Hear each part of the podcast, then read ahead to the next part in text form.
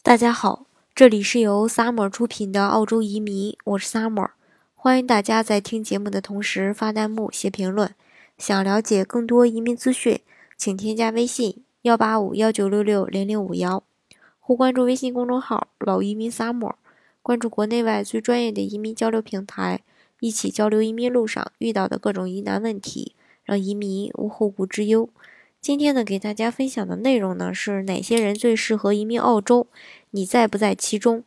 对于任何人来说呢，移民都是人生中非常重要的一个选择。所谓知己知彼，百战不殆。根据自身的条件选择适合自己的移民国家，也是尤其重要的。美丽的澳洲以及得天独厚的条件吸引了大批移民。那么，究竟哪些人适合到澳洲移民呢？为子女教育而做考虑的人，这个几乎是最普遍的一个移民理由，而且听上去也很有说服力。确实呢，孩子的这个学习生活，呃，在澳洲是非常幸福的，是国内孩子们难以想象的。哪个家长不想让自己的孩子快乐呢？这是一种人。第二种人呢，就是走上社会不久的大学生。这群年轻人呢，来到澳洲，首先是考研，然后是寻找工作机会，但基本会沦落到找这个奶茶店或餐馆的这个服务生。他们的优势呢，在于学习能力强，有较好的英语基础，更容易的融入澳洲社会的主流。刚走上社会呢，也没有什么可放不下的，到另一片天地里重新开始呢，也无妨。还有一种就是海外留学生。现在的留学生呈多元的趋势吧，有这个拔尖儿的优秀人才，也有不少当初是因为在国内考不上大学出去的。总体来说吧，与二十年前已经完全不是一个概念了。再加上国外的教育体制培养出来的学生未必适应中国的国情，海归呢变成海带的这个越来越多。如果回国不顺，就留在国外发展吧。现在澳洲呢，把相当多的一部分技术移民的份额呢，都留给了这一群人。第三种呢，就是想要这个呃，第四种啊，想要几个孩子的人，这一类的就没有必要再多说了。澳洲呢，没有这个基本国策管着，而且这里真的是儿童的天堂，国家对小孩子有很好的一个福利，孩子多，政府帮你养。不过，在现在国内放开这个二胎这一点，不知道会不会影响那些想要多生孩子的人。嗯，第五一点就是有足够财力支撑在澳洲生活的人，这一类呢也没有必要多说。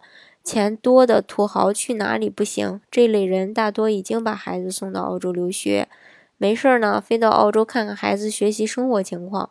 何况澳洲呢是一个生活舒适的地方，偶尔来旅旅游，呼吸呼吸新鲜空气，放下国内的一个重担，这个呢大家是会何乐而不为呢？还有一种就是生意人，在国内有自己的企业，产品主销澳洲或是做国际贸易的，如果手里有绿卡，那你做起生意来呢会如虎添翼。到澳洲享受退休生活的富豪，也是这个。考虑的一个人群，澳洲的的确是一个退休生活的首选之地。